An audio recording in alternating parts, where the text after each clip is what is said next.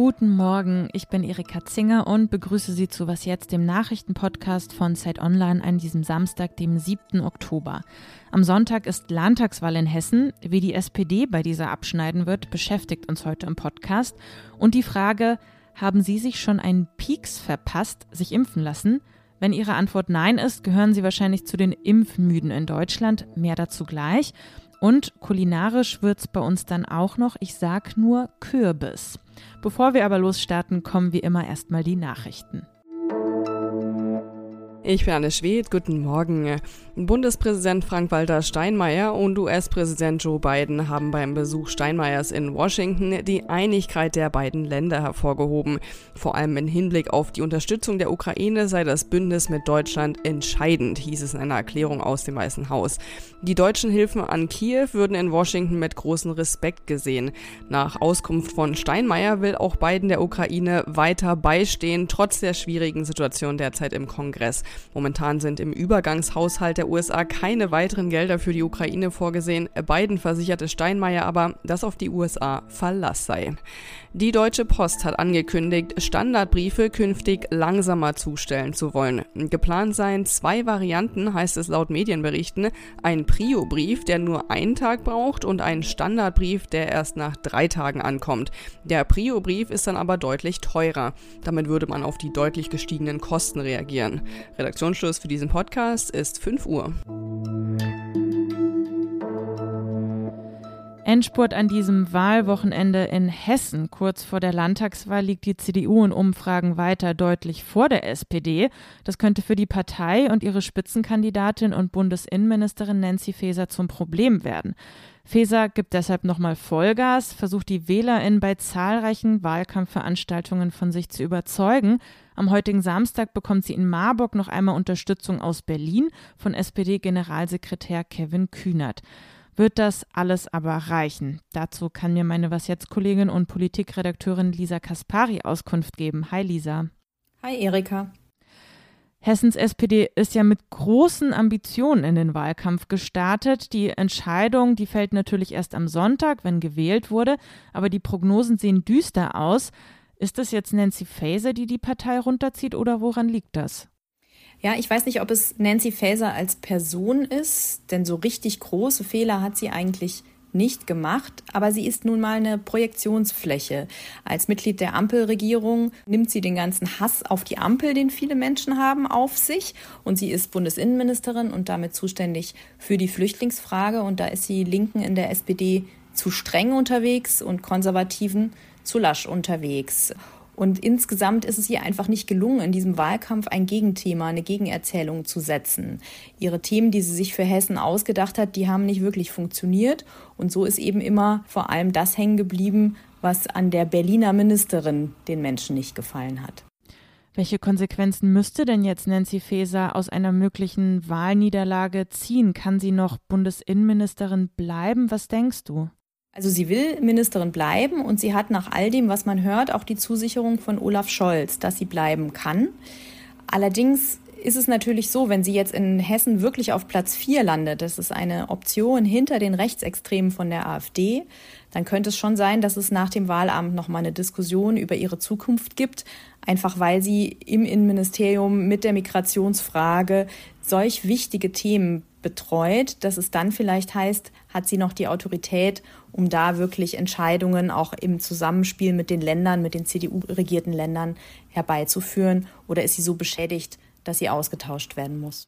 Interessant fand ich ja, dass die CDU in Hessen unter anderem Wahlkampf gegen den Bund gemacht hat. Ampel verhindern stand da zum Beispiel auf Wahlplakaten. Damit scheint die CDU ja auch einen Nerv bei den WählerInnen zu treffen. Ist jetzt am Ende die unbeliebte Ampelregierung im Bund verantwortlich für den Erfolg der CDU in Hessen? Naja, sie ist auf jeden Fall verantwortlich dafür, dass die CDU sich nicht wirklich viel überlegen musste für ihren Wahlkampf. Ne? Das war so ein Selbstläufer auf Berlin schimpfen, auf das Heizungsgesetz schimpfen. Aber natürlich ist es auch so, dass CDU und Grüne in Hessen seit zehn Jahren geräuschlos regieren. Da gibt es wenig Kritik, da gibt es wenig Skandale und es gibt auch keine Wechselstimmung so richtig in Hessen. Das heißt, die Leute sind zufrieden mit ihrer Landesregierung, obwohl der CDU-Ministerpräsident gewechselt hat. Vorher war das ja Volker Bouffier, aber auch der neue scheint das jovial, überparteilich, irgendwie so landesväterlich zu machen. Von daher konnte die CDU sich zurücklehnen in diesem Wahlkampf und einfach hoffen, dass bis zum Wahlabend keine Fehler mehr passieren. Sie hören mehr von Lisa Kaspari in unserer Was jetzt Sonderfolge. Die beschäftigt sich mit der Bayernwahl. Auch in diesem Bundesland wird am Sonntag nämlich gewählt. Die Folge, die hören Sie hier im Feed ab 12 Uhr. Wenn Sie schon früher Lust darauf haben, die Folge ist in unserem Spezialfeed schon ab 6 Uhr zu hören. Danke dir, Lisa. Danke. Alles außer Putzen. Herbst ist meine Lieblingsjahreszeit und das nicht nur, weil ich da Geburtstag habe. Nein, nein, nein, wegen meinem selbstgemachten Pumpkin Spice Sirup. In vielen Coffeeshop-Ketten können Sie das gerade ja auch kaufen, Pumpkin Spice Latte, aber ich verspreche Ihnen, selbstgemacht schmeckt besser. Das ist ganz einfach. Sie brauchen dafür eigentlich nur 250 Milliliter Ahornsirup, ein paar Zimtstangen und Nelken, ganz nach Geschmack, Vanilleextrakt und Kürbispüree. Ich nehme das gern aus dem Glas, also so Babyglas. Und da machen Sie dann einfach ein paar Löffel mit rein.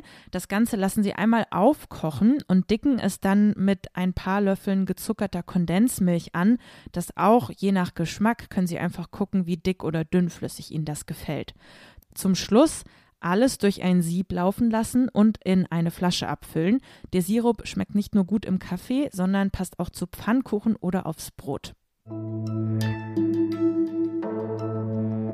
Vor kurzem bin ich in meinem E-Mail-Postfach auf einen Berg alter Mails gestoßen, die ich in großer Verzweiflung mal an Arztpraxen geschrieben habe. Das war zur Corona-Zeit. Ich habe da versucht, einen Impftermin zu ergattern. Der war damals, vor zwei Jahren, Sie erinnern sich, ziemlich begehrt. Heute sieht das anders aus. In Deutschland sind die Menschen impfmüde geworden. Das liegt auch daran, dass viele Menschen seit der Pandemie das Vertrauen in Impfungen verloren haben. Ja, wie kann das eigentlich sein? Dieser Frage ist Jan Schweizer aus dem Wissensressort der Zeit nachgegangen. Hi Jan. Hallo. Also ohne die Corona-Impfung hätten wir ja wahrscheinlich niemals so schnell wieder zum Normalzustand, zum Alltag vor der Pandemie zurückkehren können. Und trotzdem sagen jetzt aktuell einige Menschen in Deutschland, impfen, nein, danke. Warum zögern diese Menschen denn eigentlich? Was hast du da herausgefunden? Ich glaube, ein ganz großer, wichtiger Grund ist, dass es vielen einfach egal ist. Sie beschäftigen sich nicht damit. Die beschäftigen sich noch nicht mal damit, ob sie zu einer Risikogruppe gehören, also zum Beispiel, ob sie über 60 Jahre alt sind und sich jetzt gegen Corona nochmal auffrisch impfen sollten oder gegen die Grippe impfen sollten. Vielleicht ist es auch so, dass viele aus dieser Zeit äh, der Pandemie genug haben um das nochmal vielleicht uns allen in Erinnerung zu rufen, wie ist das denn gewesen während der Impfkampagne zu Corona-Zeiten? Also was hätte da besser laufen müssen? Wurde da schlecht kommuniziert? Genau, also die Kommunikation, das haben mir die Experten, die Wissenschaftlerinnen und auch Ärzte, mit denen ich gesprochen habe, eigentlich alle gesagt, die Kommunikation war nicht gut, weil sie nämlich auch total durcheinander lief. Zum Beispiel das Thema, schützt die Impfung vor Infektion oder nur vor schwerer Erkrankung? Leute, die sich dazu geäußert haben, haben so den Eindruck erweckt, die Impfung schützt auch sehr gut vor Infektionen und das ist einfach nicht so. Das hat sich ja dann auch relativ schnell herausgestellt. Und weil das nicht so war und die Leute das erlebt haben, waren sie dann enttäuscht davon. Und das Problem war, dass diese Äußerungen oftmals aus der Politik kamen. Das waren halt Politiker, die dann dazu gefragt wurden, die haben sich vielleicht fünf Minuten vorher noch was dazu durchgelesen und dann haben die einfach geantwortet, wurden aber dann wahrgenommen als eine Art Expertin. Die Antwort war aber nicht so richtig befriedigend, wie sich dann eben hinterher herausgestellt hat. Und der Chef der Ständigen Impfkommission, Thomas Mertens, der hat es als eine Kakophonie bezeichnet. Und da ist auch wirklich was dran. Einer eurer Gesprächspartner spricht ja im Zusammenhang von Impfskepsis von einem Déjà-vu. Also ist diese Impfskepsis überhaupt gar nicht neu?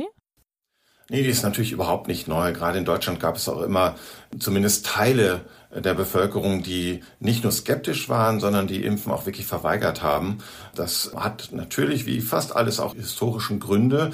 Immer wenn jemand Druck aufbaut, in dem Fall der Staat, und sagt, ihr müsst euch impfen lassen und vielleicht sogar eine Impfpflicht einführen will oder eingeführt hat, dann wollen die Menschen das nicht. Man muss die schon irgendwie freiwillig dazu kriegen, dass sie sich impfen lassen. Druck nützt da gar nichts. Danke dir, Jan, erstmal für deine Erklärung. Was jetzt ist damit am Ende. Ich wünsche Ihnen ein gemütliches Herbstwochenende, liebe Hörerinnen und Hörer. Wenn Sie in der Zwischenzeit Fragen haben oder Kritik, melden Sie sich unter wasjetzt.zeit.de. Bis zum nächsten Mal, sagt Erika Zinger. Tschüss und machen Sie es gut.